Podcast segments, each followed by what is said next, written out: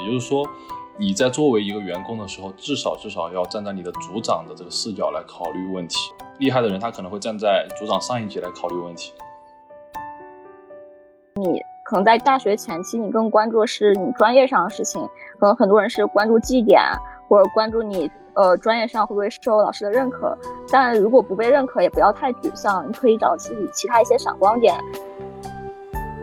大家就是在这个实习的过程中，嗯，不断的去寻找自己的优势吧，然后放大自己的优势，这样子也会给你自己在这个呃秋招的过程当中增添一个闪光点吧。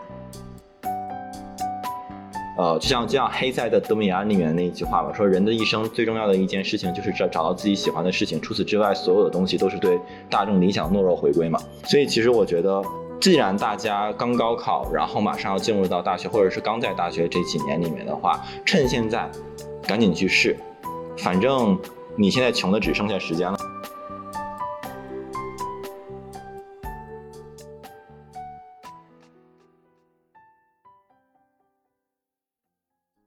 大家好，欢迎收听新一期阿豪 FM，我是 Mark。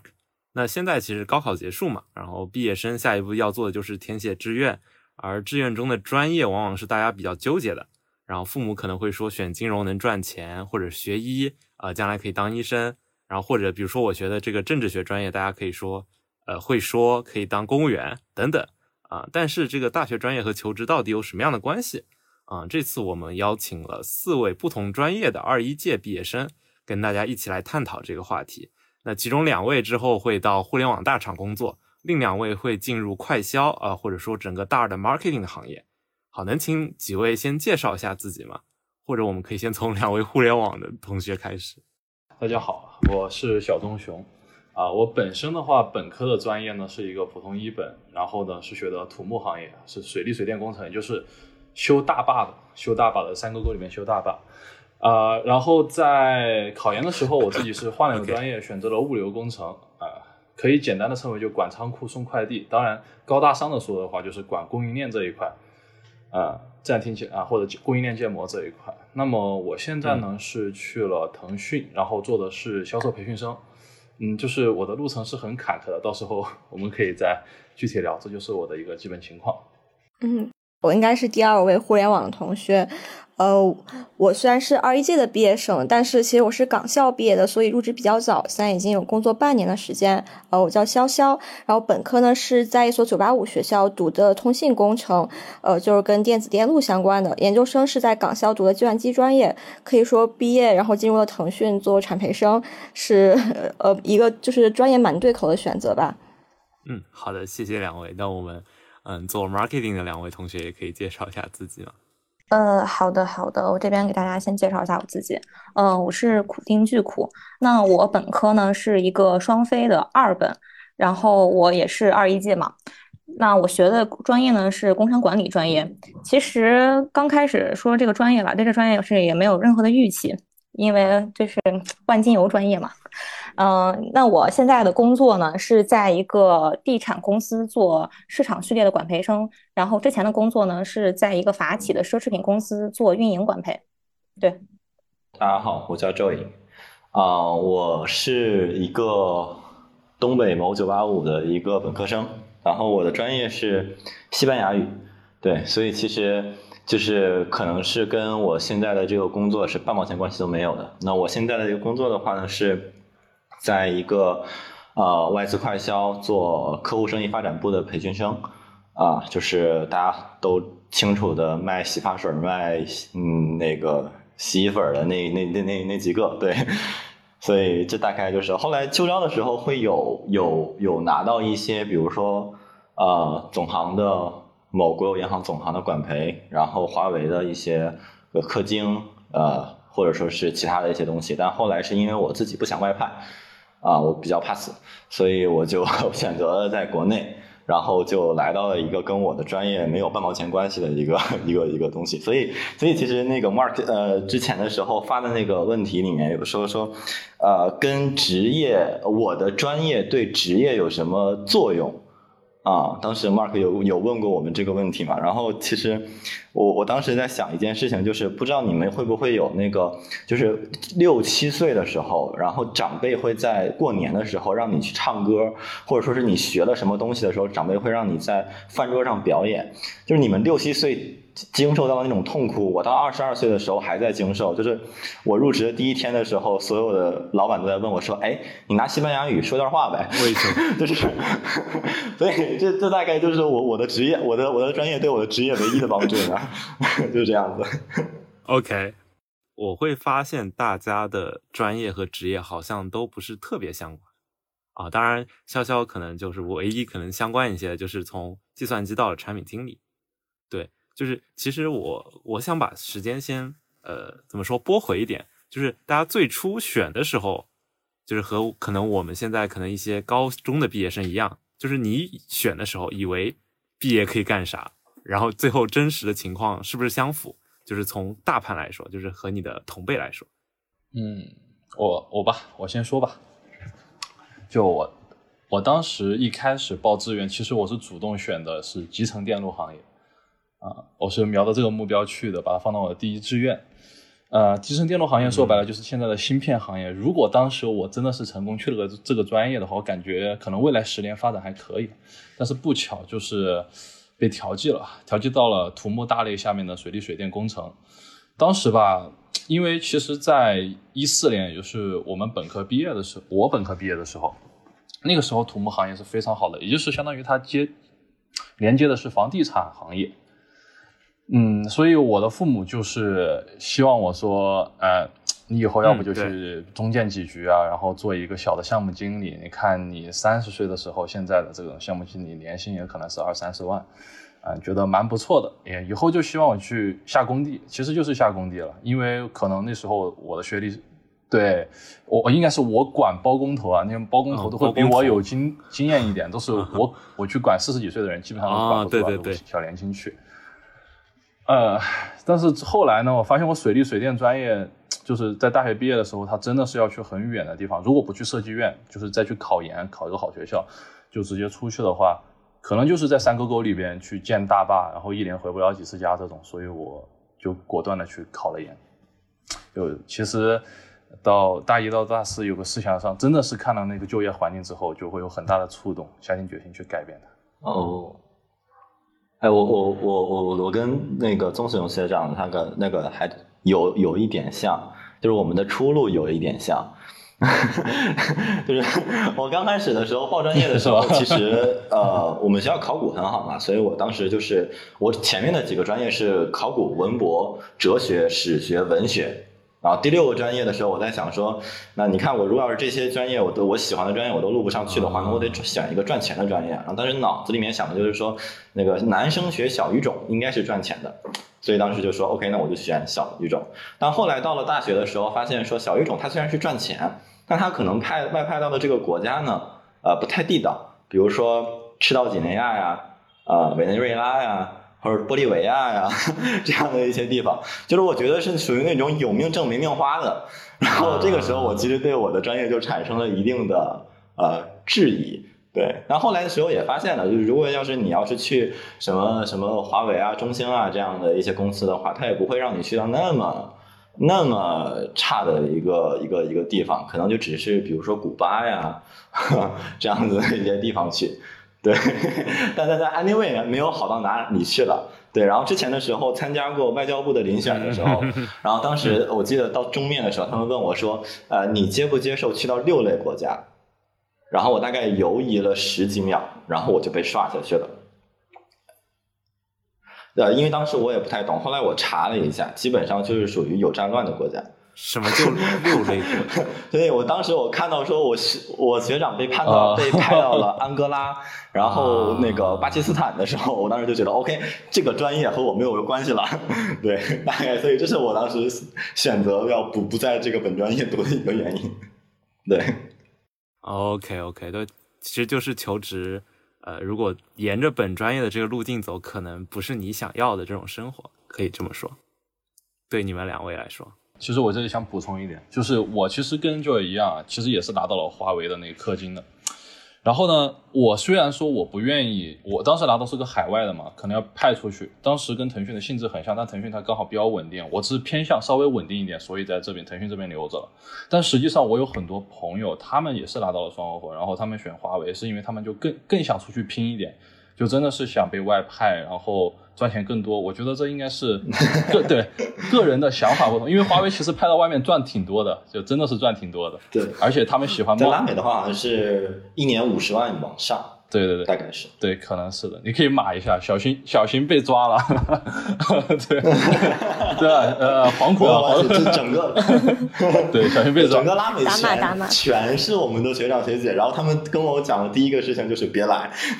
对对对，钱还是个，还是看个人性格这一块。对对，看你选什么了。想想法。嗯，我我想了解的是，就是你们这个专业的大类，呃，就是除了你之外，就其他的人他们会选择。就是你看到他们会往哪些路径发展，就是不是之前设想的那些啊，就是你们想的那些外派啊之类的啊？是的呀，就是我我的室友，我的三个室友是华为、中兴、荣耀，OK，理解，然后都是外派，嗯嗯，对，然后一个到到东南亚，然后两个在拉美，大概是这个样子。嗯，哎，两位女女同学呢？呃，那我的话，其实我自己就是。在高中的时候就选专业啊，我对自己是没有任何的规划的，嗯，也不知道该选什么。一开始啊，我就是看着那几个专业，因为我是学文科嘛，本身文科的那个专业限制它相对来说也要多一些，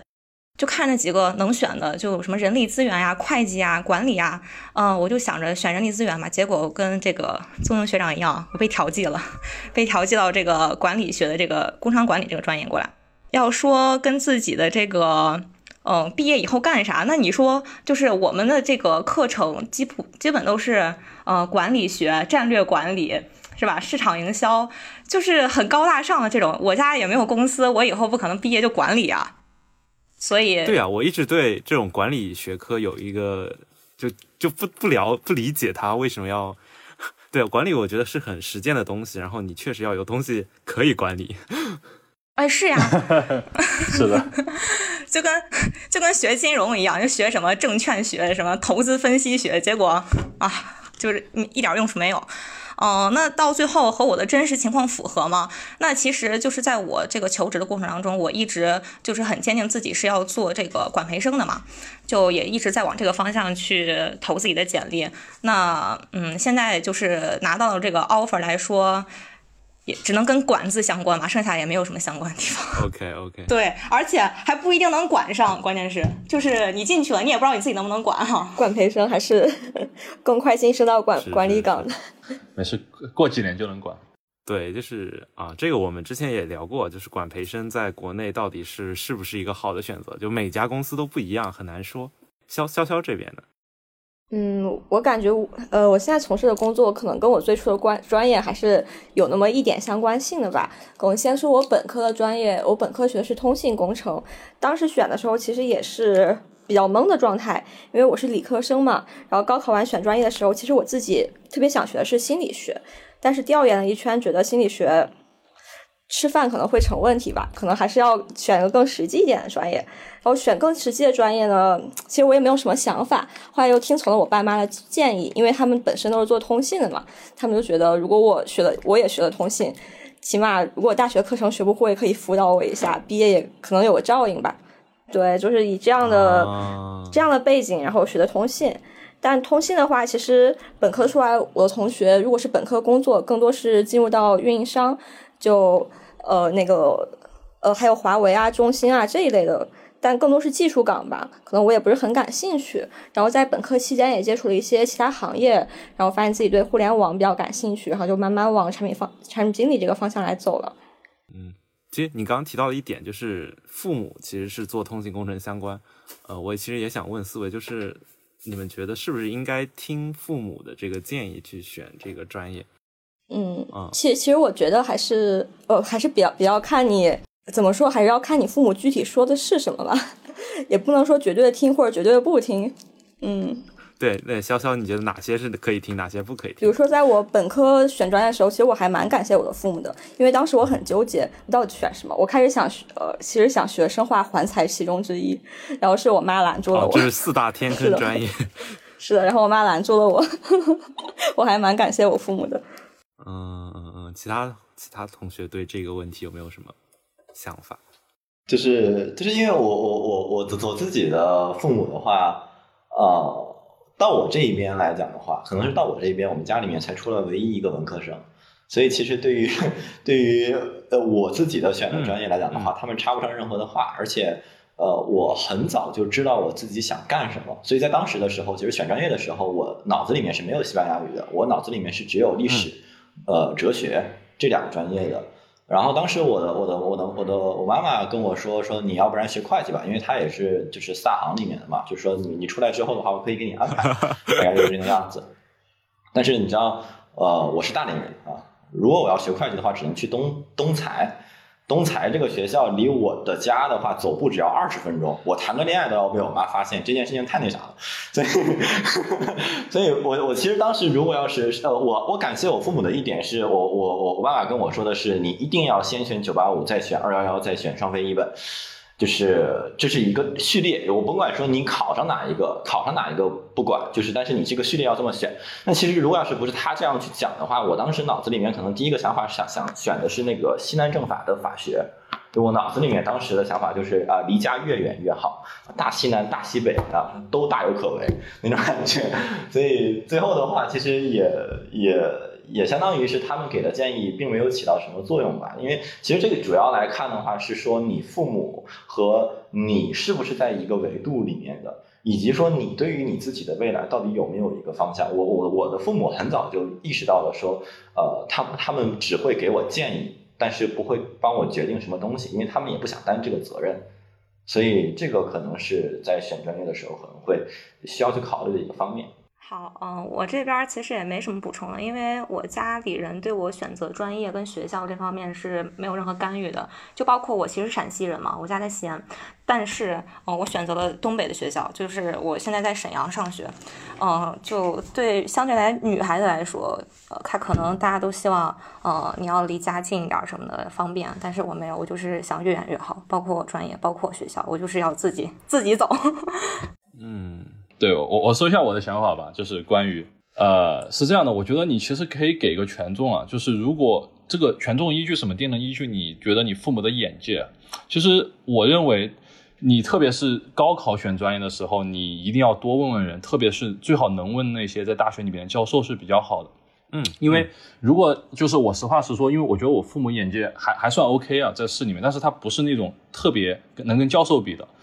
呃。呃，就比如我想打个比方，就比如我的教授他的儿子在跟我是基本上是一届，但是他在那个土木盛行的年代，在金融盛行的年代，义无反顾的就无二印了计算机，我觉得这个眼界还是非常厉害的。嗯嗯，所以应该把这个权重考虑进去。对，嗯，其实我会想说，呃，其实高考结束以后，就是进入大学，我觉得就已经进入一个素质教育的阶段了。就已经不是应试教育了，这时候你就要发挥你的主观能动性了。然后问人其实是一个非常重要的，就是你要脱离自己的这个圈子，然后去找，比如说，呃，你想了解某个专业，其实比较建议大家去呃各个大学，就是看能不能找到这些大学，比如这个专业你想读的这个专业的人，就去去问他具体的这个专业学什么，以及呃未来的一些情况。对，像我们这次分享，其实也是给大家了解一下，就是这些专业的人，呃，大概可可以去哪儿之类的啊。就或许可能会出现这样子的一个情况。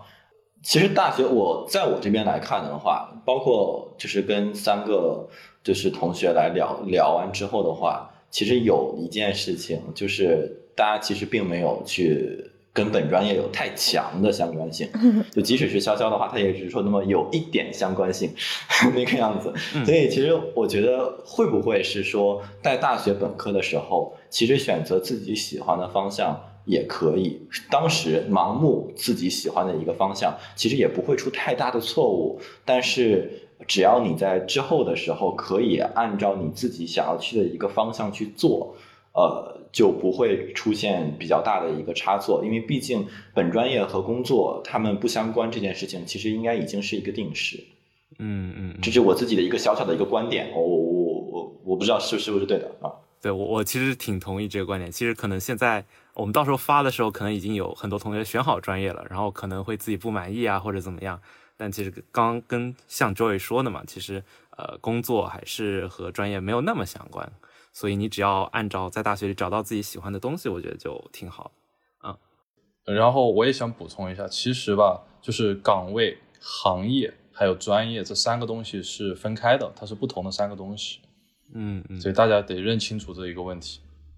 对，所以就是你大学的时候。好好喜欢你自己，做你想要去做的事情就好了。到了社会上，大家都要经受一样的毒打，对不对？这个时候该装孙子就该装孙子，该干什么干什么。对，大学四年的话，还是要按照自己喜欢的方式去活的。嗯，其实我想补充一嘴啊，其实因为可能我们这个播客会面向一些要选专业的小朋友，我觉得可能我想补充一嘴。可能我觉得对于我们这种非技术的岗岗专业，的确学什么其实没那么重要。其实，比如说你想作为产品经理或者做管培生，你学什么不重要，只要多刷实习就 OK，这我的理解。但其实有一些对技术有比较多要求的岗位，比如说呃想做计算机算法，呃或者说你想做医生，我觉得还是专业蛮重要的。如果有些小朋友他比较早立了这样的志向，我觉得本科的专业还蛮重要的。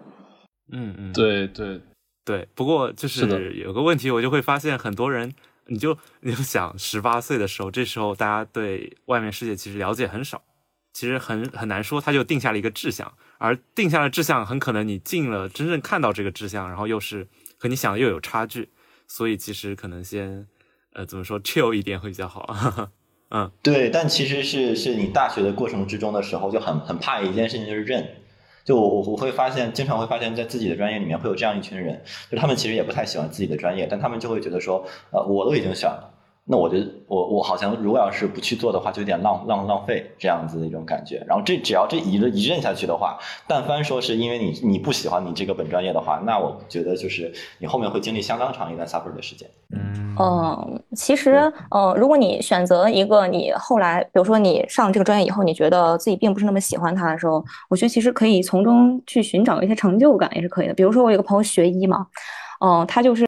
他，他学医非常辛苦，他他他每一次考试月就跟高考似的，但是他就是怎么说服他自己呢？就是就是他学这个研究这个，他是做贡献了，他不是像金融，金融它本质其实是一种剥削，但是医学是奉献的，就是他就他就是每一次想到这个的时候，他就会觉得自己专业很有意义，就是也不怕那么辛苦了。嗯，对，可能要找到意义，就。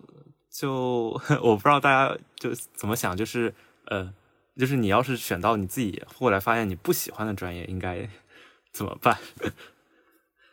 对，就是可能找意义是这种解法，不知道其他还有没有一种其他的想法？我觉得我是不喜欢的那一类。OK，就是我一点都不喜欢，就是我我当时是就是我对于我。以后不会用到西班牙语这件事情，表示非常的欣喜，太真实了。就是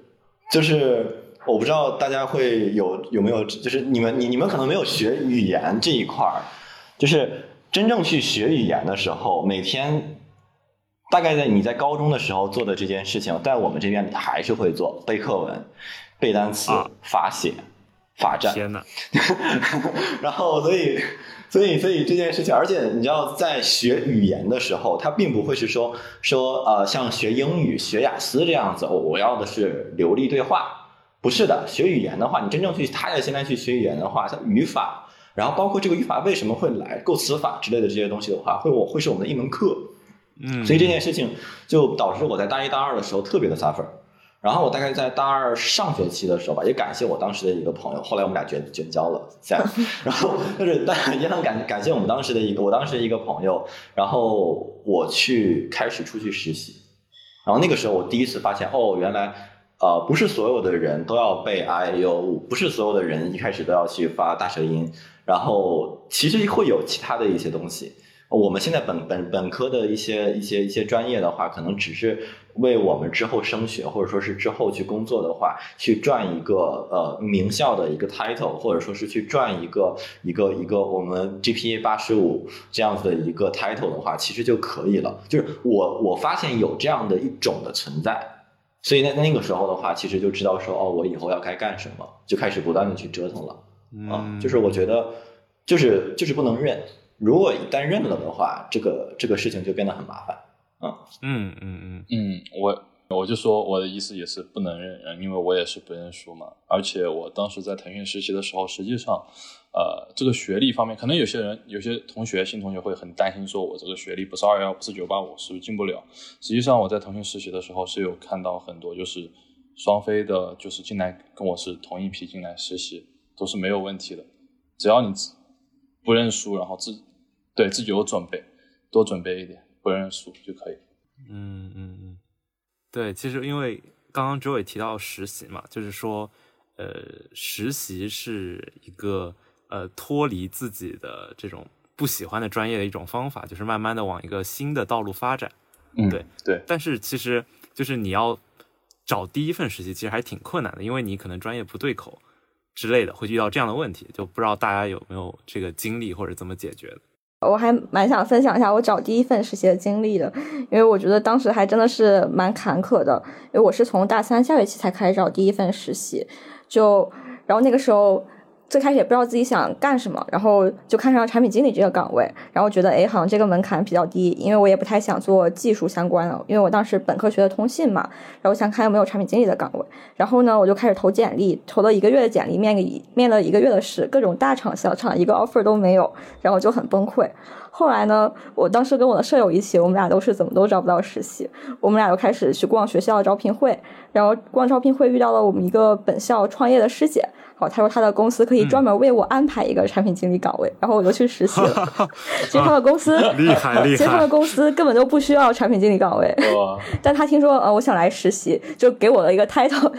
叫产品经理实习生。但我每天做的事情就是，他们是做硬件的，然后做硬件我就是做测试。然后我干了两个周，觉得好像这不太对劲儿，我就跑了。觉得挺对不起那世界，人家还专门给我安排了个岗位。然后跑了之后呢，嗯。然后呢，我觉得好像我我的简历还是不太行，我还是得沉淀一段时间。我就找我们我们学校一个创业的那种创业岛里边的团队，然后在那个团队也是做这样的产品类似产品经理的工作。其实主要就是也会有一些类似产品文档那样的需求文档可以去写一写，算是比较接近产品经理的。然后后来呢，又过了一个月，我终于拿那段经历包装了一下，然后 面试到了一个大厂的实习，然后后面才开始比较顺利。嗯 嗯嗯。对，其实项目经历也很重要，就是你要做你想求职那个方向的一个一些项目啊，太重要了。我觉得，对我觉得其实还可以去做一些 networking，就是顺着潇潇的对对对那一段话去讲。呃，尤其是我我我之前的所有的实习都在咨询，然后当时其实是顺着啊领英，然后去写信给当时的。那个艾森哲的这个大连的一个一个一个一个呃老板，然后我说我是一个什么样子的，然后大概是怎样，那个我是可实习的一个区间段是怎么怎么样子的，然后最后的话去实习。但是我觉得其实还有一件的话，就是你其实是可以去看一看领英里面你自己的校友，因为其实他们会更愿意去帮助你。假设哦，然后那还有一个的话就是说你自己的父母。可不可以有这样子的一些东西？其实，因为父母的话，呃，他的一个人脉的一个积累嘛，就是安排不到大厂，还能安还安排不了小厂，对吧？其实我们只是需要说有一个有一个东西先在那儿垫着，我们有了这样的一个类似的项目经历之后的话，慢慢一个一个换，一个一个垒吧。就我觉得是就没有必要说就非得把自己说我今天就要是拿我自己的简历去硬拼。第一份实习的话，我觉得呃善用关系是一个很重要的事情。嗯嗯嗯，没错没错。一个是说呃就是不要一开始就先往大厂奔嘛，就是你可以慢慢的开始做，就是 一步步升级。另外一个确实我会发现呃可能到工作或者找实习这个阶段已经开始了，就是 network 可能比 work 更重要。嗯，刚刚周伟说他已经在领英上去跟老板写信了。我觉得其他呃，可能大学生朋友也可以尝试着去联系自己的校友啊、学长姐啊，就这些的介绍肯定比你自己瞎投，呃，怎么说快得多或者好用的多。就是不要轻视关系的力量。不知道其他同学还有什么要补充吗？就是实习这块，第一份实习，第一份实习，我能说其实就是虽然哈，我是这样的。我第一份实习其实就是在腾讯的销售培训生，我之前是没有任何实习的。哦，那但是呢你怎么做到的？我牛啊！凡尔赛啊！但但是是这样的，就是因为我说了刚刚不认输嘛，就我想我能进去有个很重要的原因，就是因为我大学的时候自己在带团队创业，因为当时嗯哦，对我我可能是就说因为我们学校就去。其其实就是自己想创业，因为觉得自己专业不行啊，想做自己喜欢的事情。自己喜欢的事情可能就更偏向 marketing，然后销售这一块，创业这一块，所以就勇敢的去做了。虽然不一定做得很好，但是你把这段经历用一年两年的时间去做它，然后记录下来，再去跟面试官讲，其实面试官还是很能被打动的。我讲一下我这个经历。对，我觉得这个这个真的是很好，就是那个创业的那个里面，就是我不知道说其他的公司，反正我我我我我所面试的这几家快销公司的话，他们非常非常非常喜欢有创业的人，然后他们会对就只只要你创业赚到钱了，五千也是钱，一万也是钱，嗯，其实就已经很好了，就没有必要说我一定要拿到 A 轮、B 轮、C 轮这样子的，就是就只要能赚到钱的话，其实在你整个面试里面，他们就会特别喜欢问这种问题。嗯嗯嗯，就是你真的能把一个想法落地执行，其实你已经具备了一个呃怎么说工作者的素质，职场人的素质，而不是一个呃这种学生气的那种。对我，我觉得是不管是大型的创业还是小型的创业，你都得先去做。呃，因为你会发现，你一开始可能就是卖点小东西，然后你卖着卖着就卖到全校去了，就变成比较大的东西，比较大的创业了。大家不都是卖东西吗？对对对，我对还可能是做小平台，比如你做几栋寝室的呃一个小的互联网平台，然后做着做着就做到全校去了，都可以一步一步来。嗯嗯嗯，对，可能还是说，那我们稍微总结一下，可能说第一份实习如果和自己专业不相关，呃，一个是你可以自己做项目，然后积累经验，然后一个还可以说就是去 network，找到学长姐呀，或者是你能找到的一些人啊，爸妈其实也是一个很重要的资源，然后能帮助你快速的有一个基础，然后其实你一份滚一份，就很快的就能呃怎么说找到更好的实习，这样一步一步走就可以了，对。然后接下来我们可以讲一下，就实习其实目的还是为了求职啊，不知道大家求职的时候都投了哪些岗位？呃，那我先说吧。嗯、关于投岗位这一块儿，我其实就是连接到我之前的实习经历，我的实习几乎都是做营销相关，然后还有一份是在做互联网的招聘助理，就也是某大厂啊，就是做那个招聘助理。然后第三个的话，就是在那个奢侈品公司做这种运营相关的实习。那就是说到找工作这一块呢，我非常确定自己就是要走营销策划和营销管理这一块的。就我所有的简历都是往这两个方向投，就是无论什么企业，嗯、你是快销也好，然后地产也好，就是疯狂的投。那如果说面试官，嗯、会问到我吗？就是会问到我的就是实习专业啊这些的，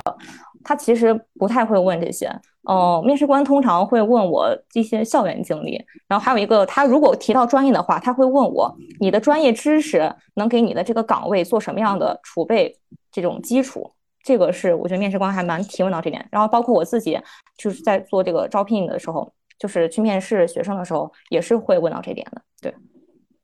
我觉得我我我我可能跟跟其他的几位应该还不太一样。当然，宗头学长这个这个确实是凡尔赛了，第一份实习直接面到腾腾讯，这个真是凡尔赛了。就我的实习经历跟我的秋招，我我我我也没参加过秋招，就是我跟我最后的一个工作的经历是基本不搭嘎的。嗯，因为我的实习是毛着咨询和战略来的，所以我当时我在艾森哲做，我在大众做，我在德勤、OCC、ATK，基本上都是咨询公司。然后呃，我最后为什么会转到快销，或者说转到互联网？其实刚开始的时候是想转到快销和互联网。呃，我想转到那边，其实是因为在某四大咨询，呃，做的时候，就是把我搞得没脾气了。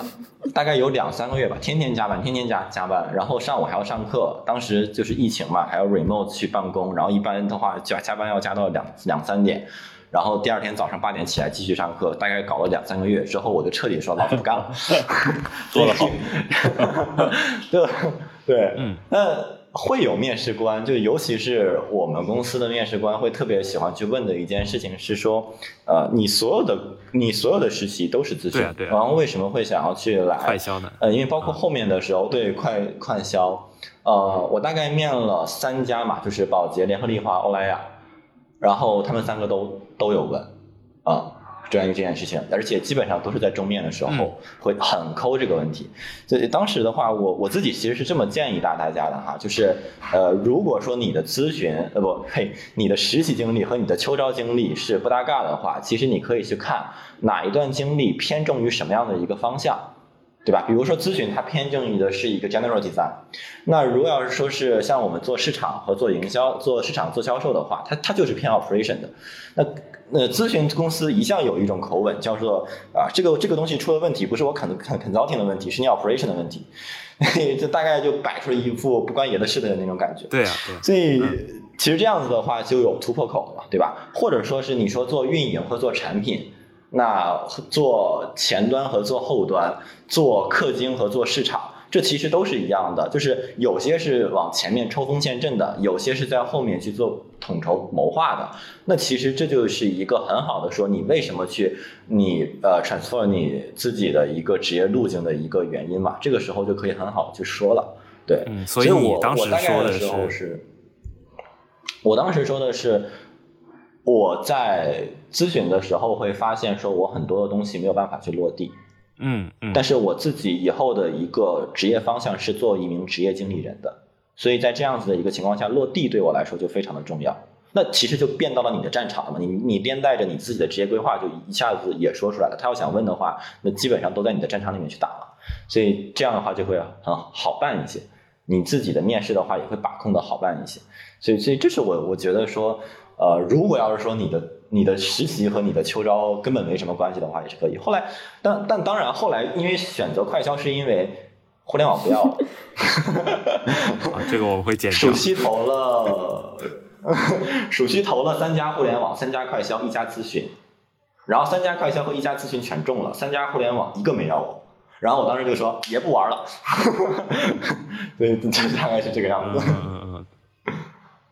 对，其实说，啊，笔试都没过。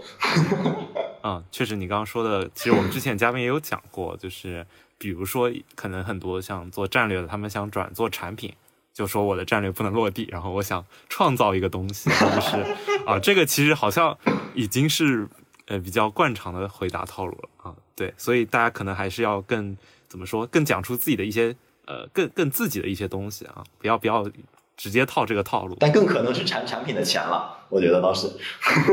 毕竟咨询就是出了名的钱钱钱少事儿多的那种，对吧？对对，然后不知道其他几位就是实习和秋招又有什么样的关关联呢？嗯，因为正好提到产品嘛，我就产品岗，然后对，然后我就顺便分享一下吧。因为我算是可能是专业实习和最终的岗位都是相对比较 match 的，呃，就这样一个路径。因为其实我从本科的时候，我第一份实习就是产品岗，然后我觉得我还蛮合适的。然后之后到我研究生阶段，我基本是在国内互联网大厂都有实习过，而且做的是不同领域的产品。可能我核心就是想去探索我到底想做哪种类型的产品经理，因为其实互联网产品细分还是蛮多的，比如从岗位职责来说有 B 端、C 端、用户型、平台型、商业型。如果从行业赛道来说，也是有很多赛道嘛。可能我是更想探索自己，呃，更适合哪个赛道，以及哪个赛道会对个人的加成更大，这样在后续求职的时候也会更有针对性。所以我之后秋招的时候，我投的也只是，呃，都是产品岗，但我会比较挑它的行业和方向，嗯，就大概是这样子吧，就是会比较细。哎，比如说有哪些行业和方向你觉得可能会比较呃怎么说更有前景一些呢？从你的视角，呃，从我的视角来而言啊，我觉得，呃，首先，呃，跟钱比较近的行业一定会不会差的。跟钱比较近的行业，一个是你能赚钱的，包括游戏电商，一个是啊广告，对吧？嗯支付这些的，对，就是跟钱比较近的，我觉得都是不差的行业。所以我之前求职也是 往几这几个方向走。再又是一些比较新的赛道，可能会给年轻人一些机会，呃，比如它在快速增长这这种类型的吧。嗯嗯嗯嗯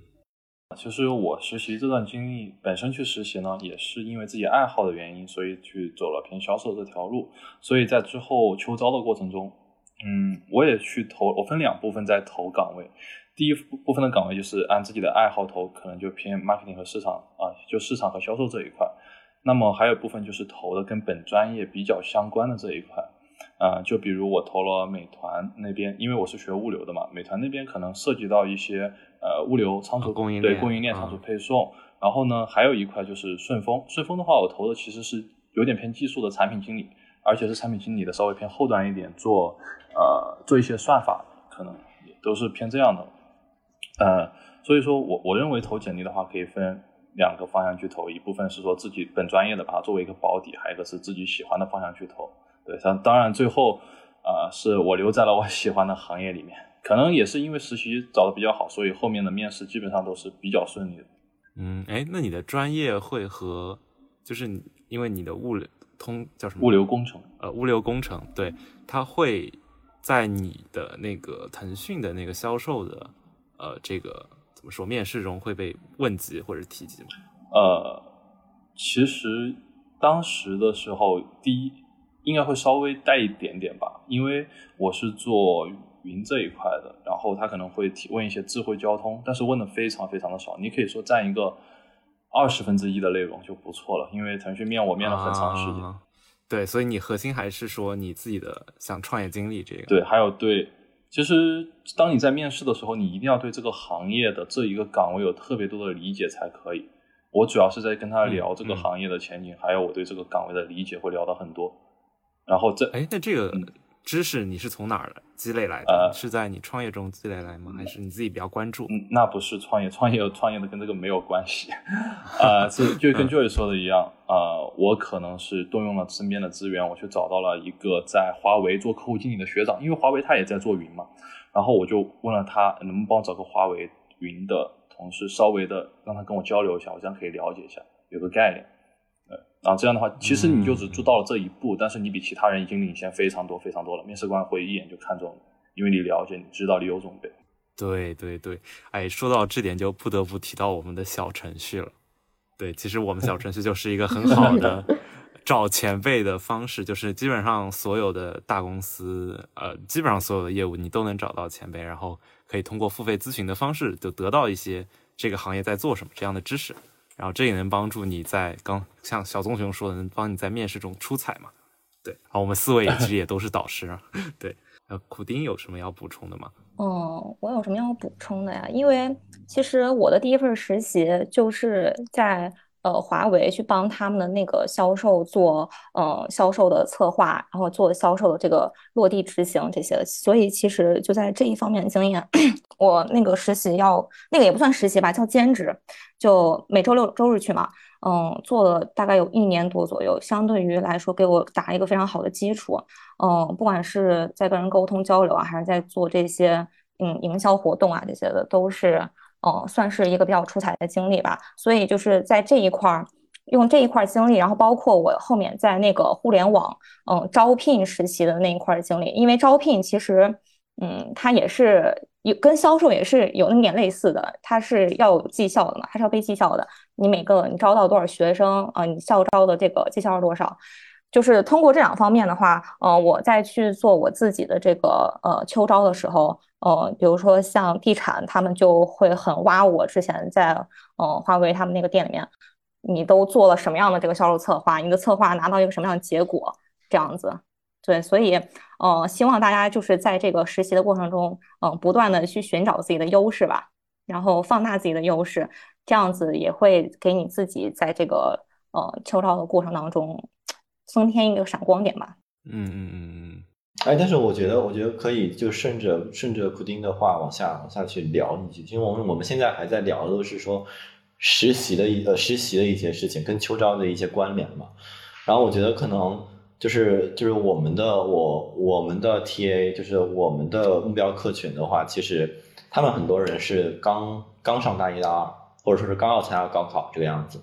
就其实呃。你你在实习之前的时候，我觉得，我觉得任何人吧，在实习之前的时候，先要明白一件事情，就是是你在立的这个项目，而不是这个项目在立的你。换而言之的话，当你去负责这个项目的时候，你可不可以说这个项目因为你而变得不同？有没有一些因为你而存在的一些创新的性的东西？对吧？或者说你的领导力、你的创新力在于哪里？如果这个东西拿掉你之后的话，这个项目还会不会是这个样子？所以其实觉得说你你在实习之前的时候要明白这个事情，因为我经常会发现很多人他是他的他的各方面都很好，但他有一件事情是我在他的实习里面问不出来任何东西，我根本就不知道说我能从这个实我能从你的这个实习里面去能挖掘到什么我想问的一些案例，聊都聊不下去。所以我觉得这个可能在实习之前的时候，脑子里面先要绷紧这根弦。这样的话，其实你的每一段实习即使少，但是它可以有一些更精的东西，可以让你和面试官聊下去的一些东西。对我觉得是这个这个对。虽然大家都说躺平哈，但是躺平得了初一，你到十五还是得卷起来嘛，对吧？对 对对，啊，就是说实习中可能还是要有很好的积累。然后就是你为了你自己的这个怎么说？呃，对，就是你为了你自己。对对对，就是不要就是 呃单纯的帮老板干活，就是不然你就是老板的工具人。你也可以把 这话我其实说了挺多遍，就是你可以把老板当做工具人啊，就是你你为了对对，你是你是给自己练手的，要有这个呃怎么说有个觉悟吧，可以说。然后这样的话，你在其中投入更多，然后积累更多，然后。之后的呃，怎么说实习或者求职都会更加顺利。对，我们也就只要你足够海，就不一定谁谁是鱼，对吧？只要你咬的钩子够多，就不知道谁钓谁。可以，可以。对对对，对我们其实就可以跟着 Joy 这边往下说，因为其实大家都实习很多嘛。然后我们很多同学可能听的还是呃，可能刚入学或者是大一、大二的同学，就是不知道大家呃这么多实习经历，就是除了 Joy 说的，还有没有其他的一些想法？啊，就是一些可能，为什么我当年不知道实习应该这样的这种，呃，嗯，那我来呃简单分享一下，我我觉得，呃，首先你去做一份实习，你要明白你的核心目标是什么。如果它是比如说你暑期的那一份，呃，就是离你秋招前那份实习，那可能你的核心目标是你要争取转正。如果不是这样一份实习，你更多的核心目标是我怎么样通过这一份实习来美化我的简历，让我自己有沉淀。所以。我之前在实习的过程中，基本是我干上一个月，我就开始 就会开始写简历，然后通过写简历的过程，其实你就会去做一个 review，看一看，哦，原来我我平常工作中做这个项目，其实我可能想需要想的更深，需要更多的提炼，也会帮助你在工作中去更多去思考。对我觉得还是核心要想好这个实习到底会给你带来什么，然后朝这个目标目标去前进吧。嗯嗯嗯。哎，我突然想到一个点，我自己也先补充一下，可能有很多人会建议说，你不只要 focus 在你你手头上的实习的这块工作，你可能要把整个项目的这个全貌都给了解一下。所以比较建议的是，大家可以去呃和同组的人都聊一聊，看看他们在做什么，然后你就能知道就整个项目，比如说我要上线一个产品，我要让它赚钱，那我整个项目到底是要考虑哪些方面的因素啊？我补充一个小点。哎，我顺着 Mark 的这个话说一下，我觉得我特别认同你这句话，因为是这个样子，这其实不应该是实习里面的一个一个一个一个 core value，它其实应该是整个职场里面的一个金科金科玉律。就是说，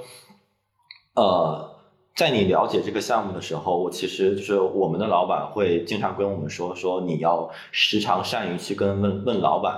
这个东西它到底是个啥。对，其实因为其实就是要不然的话，你其实就把自己降维成了一个螺丝钉。就我们都会说外企讲讲 ownership，那你 own 什么东西？你其实你自己都不清楚，你 own 什么东西的话，你 own own 个屁的，对吧？所以 这个事情其实你你如果要是说想 own 想知道自己 own 什么东西的话，你在前面其实就要知道说这个东西它到底是个啥，老板为什么想让你这样去做？那。当你了了解了老板为什么想让你这样去做的话，其实你就可以提出一些优化的一些方案，或者说至少你能学到一点东西，而不是老板让你做你就做，这样子，那就真成韭菜了。对，嗯嗯嗯嗯嗯嗯，对，比较精炼的，我想总结一下，也就是说，你在作为一个员工的时候，至少至少要站在你的组长的这个视角来考虑问题，最少的。厉害的人他可能会站在组长上一级来考虑问题。哦，但我们我们不要太高啊，我们我们拔的有点太高了。对，那那确实是，就是你作为一个实习生的话，如果要是老板给你安排什么东西，然后你就做什么东西的话，就呃用俗一点的话，就是眼里没活儿。因为你如果要是说你让你做啥你就做啥的话，你眼里会真的没活儿的，因为你也不知道你的活儿在哪儿，我活儿已经干完了呀，对吧？那如果要是说你你你知道这一个项目它到底要干什么的时候，其实你是可以跟老板提意见的，老板会喜欢这样子的一些人。嗯，你要让老板看到，就是我派给你这个活儿之后，你之外，我能你我能看到什么？就是他想看到的不是你能把这个东西做完，而是他想看到你再把这个东西做完之后，你还能带给他什么样的惊喜？这也是就是升职的关键吧，过渡到升 职。那但我其实是觉得是这样子，就是就是很多人到了大学之后的话，他们也是一样子的，就是在他们在学生组织里面的时候也是这样的。很多的时候，我我我我我们会见到特别多的学生会主席，但其中就会分成严格多严格的两个部分，一个部分讲就是该干啥干啥，上一届干啥他也干啥啊，然后另外一个部分的话，其实就会他会想出了一些很很多创新性的东西，或者说是同样一个活儿的话，其实他会变得变得花样特别多。这个东西其实，我说实话，当你在找第一份实习的时候，很多人是没有资源的。那这个时候，你唯一的资源就是你自己。然后你告诉我说，你自己也不会从这个更高的一个方面去想，然后你就抱怨起自己说没资源，那不就是因为你自己自己的问题吗？对吧？就是，对吧？既要又要还要，那不行，对。吧？嗯，对对对，就是可能还是自己折腾，自己要找事干。就是对对对，嗯，格局要打开，格局打开，对，格局要打开，打开一点点，对对对，嗯，潇潇老哥，我永远都是赚的，反正我不亏啊。哇，可能这样看下来的话，就是我们可以分三部分，一个是大学选专业，一个是在大学中的求职这个经历，然后还有个就是求职，这三个阶段好像之间可以甚至可以没有任何关系。就关键可能还是看你自己的成长，当然有关系也会有啊。我觉得有一个问题吧，就是这个是我自己个人的一个观念哈。嗯。呃，因为我的成绩不好，所以我其实特别特别建议，特别特别建议，就是大家在本科的时候保持一个好的成绩，它可能对你的未来，在你所目力所见到的范围内可能没有任何的用处，但是你要知道，以后你如果要是想要出国读研。我假设你要是就自己国内考研的话，这这句话当我放屁。那如果要是说你打打算出国读研，或者说是你难保你自己不会出国读研，不会出国读 MBA，对吧？美国的 M7S 十六，或者说是法国的昂西亚的这种顶级的名校的时候，你的本科成绩依然会存在很大的一个比重。当你的本科成绩不那么好的时候，其实给你带来最大的一个负担是心理的压力。然后会觉得说，我会不会比别人不行？这个东西其实是很负向的，在你整个的，至少在我整个的求职的过程之中，包括到现在，依然会有这样的一种焦虑。你当然可以去说，现在的公司很好了，或者说是你现在已经找到工作了，不需要去想这些东西了。但是说实话，当你在跟别人一进行比较的时候，这个东西，这个自卑感就会如影随形。所以我真的建议说，本科的时候。不要把自己的成绩放掉，能给自己多一条选择，总归是好的。嗯，但也会有不同的思路，就是说，呃，有一种思路就是说，一个人可能一生做一件事就可以了。呃，你可能，那如果你要是能自洽的话，对你逻辑能自洽，但是很多人是不能自洽的。对，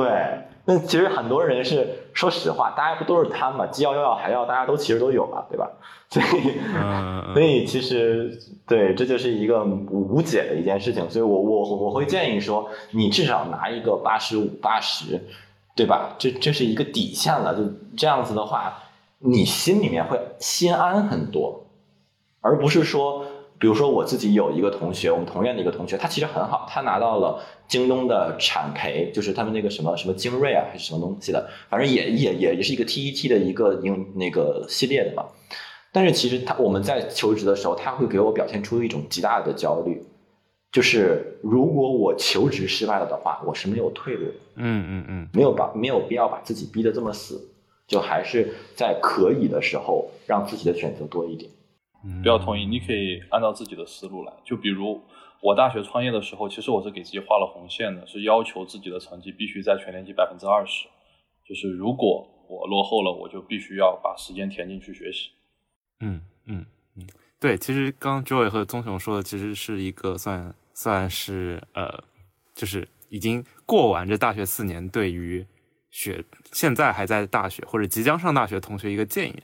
啊。我觉得这个问题我们还可以继续下去，不知道大家除了刚刚 Joy 说的之外，就是一定要兼顾，至少要 保证学习在一个呃基准线上。这个建议以外，不知道大家还有其他的一些建议想给到一些新同学们吗？哦，那我就说一下吧，就是我首先，嗯，我肯定跟跟在座各位比起来，我高考成绩是非常非常一般的，就是还是希望，嗯，大家就是如果就是高考成绩不如意的时候，你觉得自己还可以再多一年时间去学习的话，尽量还是把成绩提一提，这是第一。第二，如果你已经上了大学了，嗯，就是你已经在大一、大二的时候，你的学校很一般的时候，你一定要迅速、迅速寻找自己的目标。迅速寻找自己的目标，因为你已经就因为就是我们就包括我自己啊，我去做招聘的时候，你说我不学历歧视吗？我肯定还是看的呀，对吧？一本以下就不看，九八五二幺幺先看，就是很现实的一个东西。对对对，这绝对是很现实一个东西。就即便就就是即便那些就是双非那些学那些小孩儿，哦，他的那个简历非常的出众，但是就是在这个学历的考量面前，还是。我们会优先就是九八五二幺幺，这是一定的，对，所以，呃，如果你在，呃，如果你还没有那个，你你还你要是还想考一个好学校的话，建议你多读一年。如果你不想，就是如果你已经走进这个大学的时候，你就一定要赶紧去给自己做积累、做实习，不然的话，你就真的会被扎的什么也不是。我在秋招的时候真的很很经历这个学历歧视的，真的，这是我个人非常真实一个感受。哦，我觉得不是，不是，就是。我顺着普丁的这句话说的话，就是大学不是一个单方面的一个东西，嗯，它是一个多方面的一个东西。换而言之的话，你真的考到了一个不是那么好的学校，其实，呃，你就我觉得就是一个认清现实，然后你要开始去想我该怎么办，嗯。这个东西我觉得很重要，就是就是苦丁刚才说的那件事情，说说你要迅速的脱离那个找找到目标嘛。然后我我我其实把这个话说的再露骨一点的话，你要迅速的知道自己是谁，然后我要什么，然后你要知道说你和他们，对你和他们是不是一样的，你和你周围的环境是不是一样的？如果是一样的，安心躺平；如果不是一样的，赶紧跳出来。嗯，这个东西其实很重要，因为。我说实话，是一件这样的一件事情，就是我自己也是这样子的。我大一大二的时候，我看到我们的室友就是就是躺平，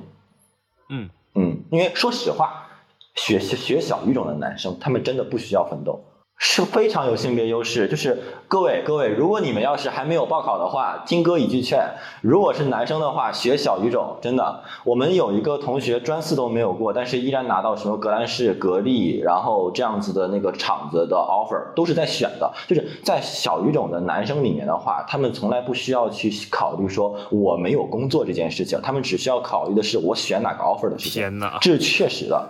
这是确实的，就性别歧视是是是一定会出现的一件事情，对，所以但是你要知道自己要什么，这个东西太重要了。到大四的时候，很多人问我说啊，你知道吗？咱们那个秋招什么时候开始？咱们是不是要秋招的时候开始投投企业呀？这是在一个九八五的院校里面，不止一个人问我的事情。嗯 所以所以这是一个这是一个。无解的环儿吧，因为人家学校也不是为了培养求职的，人家又不是两才一貌，对吧？我我我我学校就是为了培养学学术型人才的，所以大家其实都不会知道说我自己到底要干什么。顺着苦丁的那一句话说，我觉得无论哪一个，无论哪一个学校的学生，其实都需要明白说我自己的目标是什么，以终为始的去看我应该怎么去过我的大学的生活，或者说即使你没有不知道自己的目标是什么的话，你也要去试。哪一条方向都是好方向，但随大流一定是方，一定是坏方向。嗯，我觉得这个东西就是，嗯，你可以说因为我自己喜欢我去考研，但你不可以说因为别人都考研我去考研，那你这大学四年过的还有什么意思？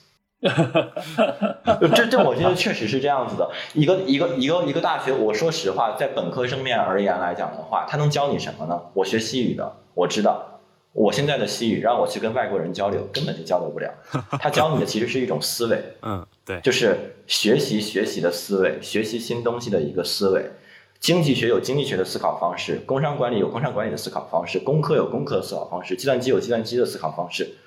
对吧？这就是大家的一个思考方式而已。所以你你要在大学里面通过你自己专业建立的思考方式，迅速的找到你自己喜欢的东西是什么，然后去追下去，这是大学需要去培养的一个东西，而不是说别人都这样去做的话，我就这样去做。那我觉得你高中三年付出来的这些努力就真白费了，刷的那些卷子。就是为了让你随大流的吗？那我觉得啊，很少人能想到这些。我觉得现在大部分高考生还是冲好学校，就是大家不会想那么多的。嗯，希望都能听到这一期啊。对，但我觉得，我觉得很多人冲好学校也会也会出现这样子的一个情况。我我现在发现我的班里面很多学习特别好的女生，然后她们最后到现在为止没有工作，这我觉得很可惜。这不是跟性别歧视有关系，因为他们脑子里面就是说我要考研，我要考公务员，其他的我一概不考虑。然后一遍一遍一遍一遍就被筛下去了。就如果你要是提早知道自己是什么，要什么，怎么做，其实我觉得至少不会这样。嗯，我现在想，就是其实我们讲内卷这个东西，比如说像不只是高考，像现在考研、保研都都讲内卷。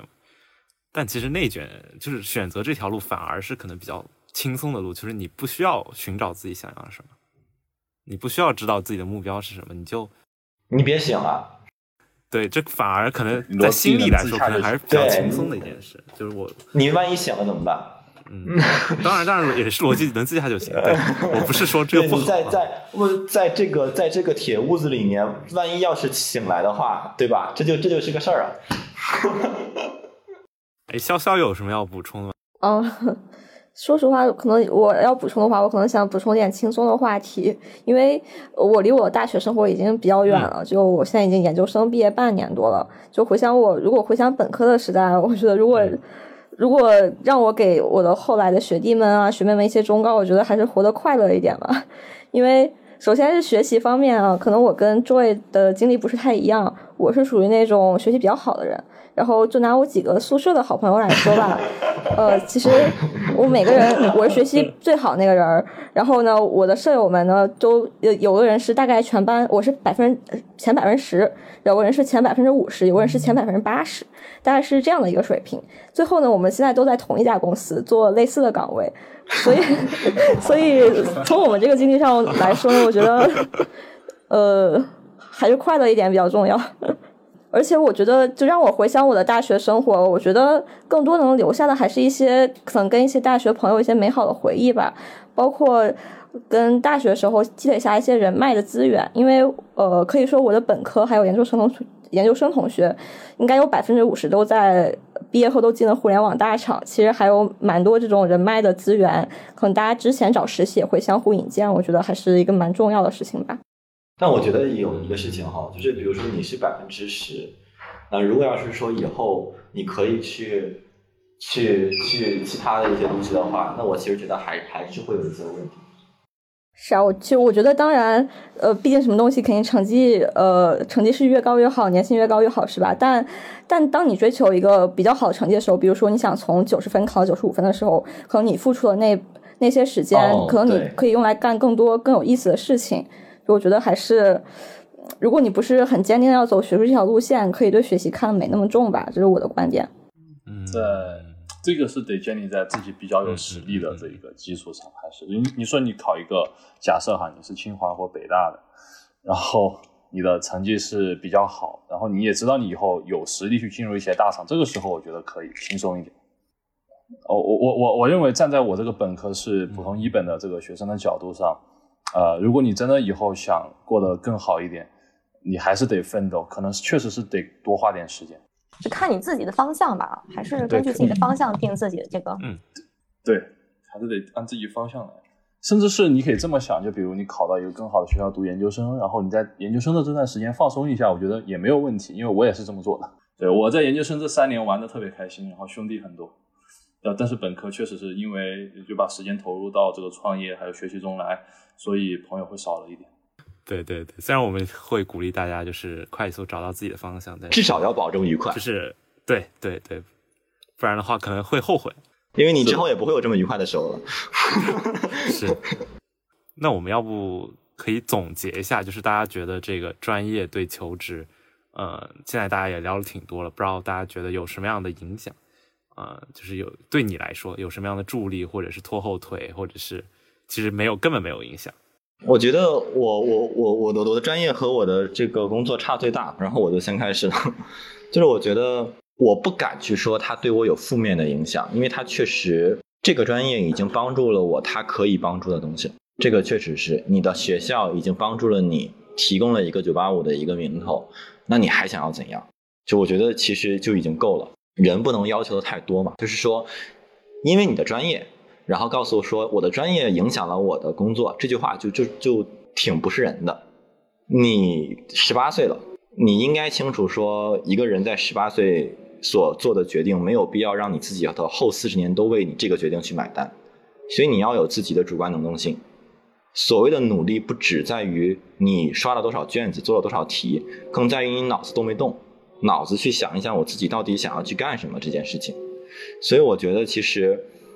我的专业，我的对我的工作而言的话，它是有加分的，加分在于我的学校。那到此为止，剩下的事情是我自己去做出来的。我知道我自己要干什么，然后我朝着这个东西以终为始的去做，一个一个的去努力。我觉得这个其实是最重要的一件事情吧，就是大学其实就是在培养你。呃，就像就像黑塞的《德米安》里面的那一句话吧，说人的一生最重要的一件事情就是找找到自己喜欢的事情，除此之外，所有的东西都是对大众理想懦弱回归嘛。所以其实我觉得，呃，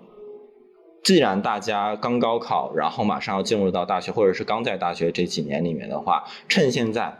赶紧去试，反正。你现在穷的只剩下时间了嘛，对吧？是在这样的一个情况下的话，你没有任何的试错成本，你没有任何的机会成本，你现在做的所有的事情就是为了玩，就是为了体验。然后你不断的体验各种各样的方向之后，你找到你自己喜欢的方向，这件事情真的是很美妙的一件事情。当你大四的时候，你会很感谢现在你不断冲撞的这个自己的，因为你会发现，到最后你会像一头受了锤的黄牛一样。然后二十一岁是你可能是你最容易冲撞的这个年纪了，把它用起来。嗯嗯嗯，好，其他同学有什么要补充的吗？嗯，我这个，嗯，我要怎么说呢？其实我的学校对我来说算是求职过程当中的阻力吧，因为跟我想，我啊，我这么说也不太好，但是，但是每一次就是在面试的过程当中。嗯，一定会被问到啊！你就是就是，我也不知道面试官采取一个什么样的面试方式啊，可能是压力面他就会问，啊，我们这个呃行业或者说我们这一次的管培这个招聘都是一些呃高就是九八五二幺幺的学生，那你觉得你自己的优势在什么地方？你这个呃学习水平什么的？所以，嗯，那就还是希望大家在这个过程当中自己。多想一想吧，我觉得这位说的很对，就是，嗯，自己多想一想自己到底要干什么。然后还有一个就是，那如果说到专业知识对我的，呃，一个影响了，就对我求职一个影响，我觉得是好处的。就是工商管理它其实会学到很多一些，嗯，包括战略管理的一个思维啊，还有一个消费者心理学、消费者行为学、消费者心理学这么一个，呃，就相当于是这么一个领域，嗯，它其实在对我的一个工作当中是起到一个很好的作用的。对，因为我就是做营销嘛。嗯嗯，哎，我我也补问一下，你刚说的那个，呃，就是他们会会 challenge 你，就是你的学历好像没有那么突出，这时候你一般会怎么回答？我会发挥我自己的这个。实习当中的优势啊，我就会告诉他说是，哦，那可能在之前我因为没有做好自己的目标选择，然后我错失这么一个跟好大学这个失之交臂的一个机会啊。但是，嗯，在后面的过程当中，我做出一个什么样的努力？比如说我在实习当中，然后比如就举个例子，我在上一个奢侈品的那个实习当中，我在线上运营做出一个什么样的数据？嗯，我在这个销售的轮岗当中，我做出一个。销售完成多少个百分比，然后这个比在我们的月度项目是拿到第一的。就是你肯定是要有东西给他说，所以还是你要自己自己要努力的。嗯嗯嗯，就是通过实习经历，而不是去弥补之前对可能一些劣势，然后去证明自己。对你不要，你不要去给他揪那个事儿。对这块儿我给大家说一个面试技巧，就是尤其对这个 就是学历一般的同学啊，不要跟他去揪那个啊、我的学历怎么样，你要跟他说现在说未来，不要说之前，之前都已经过去了啊。是是，老板，我给你画个饼。对我给老板画饼，我我在你这儿我能干什么？哇，这句话可以成为金句啊！好，嗯，好，好那我先说。小棕熊想呃，我认为我大学的专业两个嘛，第一个是水利水电工程，第二个是物流工程。首先，他们在是在思维上影响到了我。工科的项目管理的思维上是非常影响我的，因为我以后可能也是虽然是做客户经理这样的一个销售属性的岗位，但是我也要去做整个全方位的大项目的管理，它这点可能还是非常影响我的。而且工科的严谨性，呃，也是使我比较受益。这就是一些专业上对我的影响。但是呢，专业它对我的这个求职本质上就是这个直观的影响是比较少的啊，还是一个。所以说，刚刚其实大家谈到了一个学校的问题，呃，我在准备的时候，我又仔细想了想，其实还真不一定是学历的这个问题。嗯，听到现在有些啊、小朋友可能会觉得这个是不是因为九八五呃就跟这个本科差很远啊，就普通一本差很远？呃，我认为不是的，因为我把这个面试的面试包括求职这个大方向我总结了一下，其实这。这个过程本质上是你要用你以往的经验来证明你适合这个岗位。那么其实你只要有自己的经验就会好一点。就像刚刚呃苦丁说的，就是我为这个工作做了什么啊、我做了哪些准备？你用这个方向去向老板证明，OK，我是可以的。然后我的培养成本是很低的。我觉得这一这一套非常非常的管用。对，不一定就是要学学历非常特别好。嗯嗯嗯嗯嗯，对，可能还是说实习的这个经历也是能 掩盖你自己，或者是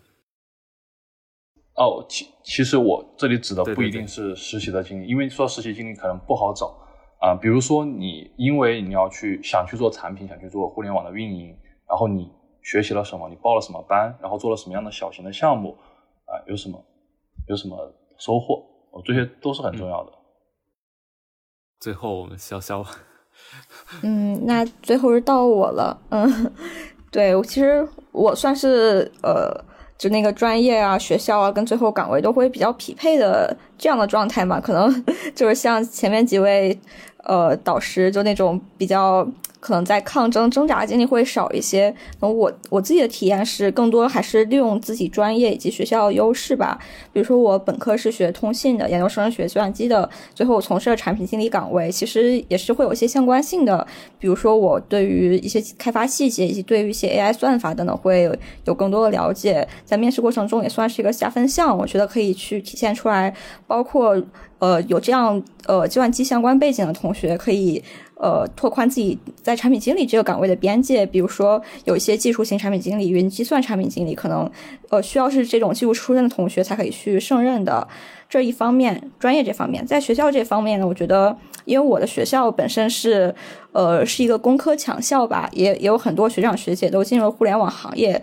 所以我觉得 networking 还是蛮重要的一件事情。可能在学校中也可以多跟这样的学长学姐，包括同级的同学去保持一个好的关系，多交流，这份友谊也可以一直去到你职业生涯之中。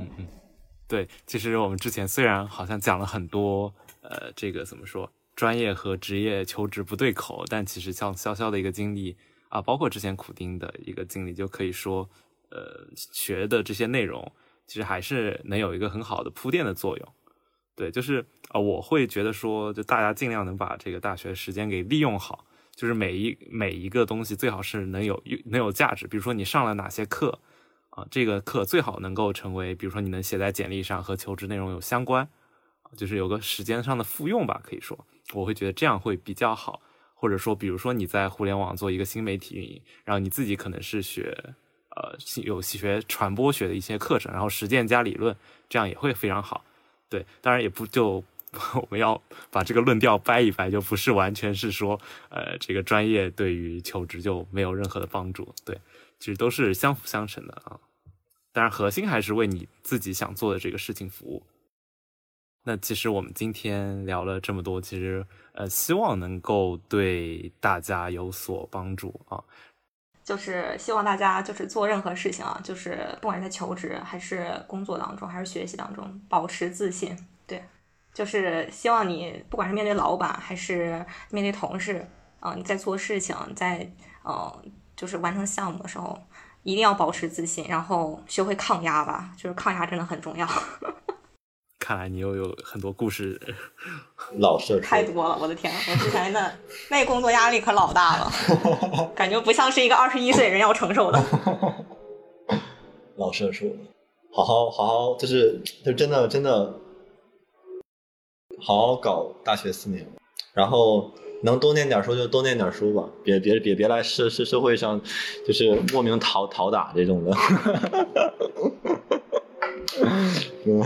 哎，我还蛮想顺着苦丁的话说一说，我觉得，哎，我我也蛮认同苦丁说保持自信吧。就很多时候，可能你可能在大学前期，你更关注的是你专业上的事情，可能很多人是关注绩点或者关注你呃专业上会不会受老师的认可。但如果不被认可，也不要太沮丧，你可以找自己其他一些闪光点，比如说可能你会发现，呃，学术并不是适合你的，你更适合呃在职场上大放你的光彩。我觉得。呃，这也是我个人的一个经历吧。比如说我在本科期间，虽然我成绩很好，但是因为我学的是工科，会有很多实验啊、实践型那样的工作，然后我就特别菜，我总是搞不定，非常的沮丧。后来我就开始开始实习之后，我就再也不跟自己较劲，我知道哦，我找到适合我的领域了，我可以不用再死磕那些不适合我的东西了。嗯嗯嗯嗯嗯嗯，对，就是不要被可能身边的同学他们定义的一些方向影响。这这个世界不只有一条路，是是是，对，想自己想自己，不要让别人想你。对对对，选择性相信，相信自己所相信。是的，我是的补充一下，就是我最近就一个感悟吧，啊、就是我我觉得就是有些人可啊、有些同学可能会觉得自己比如考试考差了，或者是呃有很烦躁的情绪，然后就去抵抗这样的情绪，就天天啊、一直一直浸泡在这样的情绪里面啊、我觉得这个是没有必要的。啊、如果你高考考差的话，我觉得你现在应该做的事情应该是输入输入良好的东西，少看一些没有营养的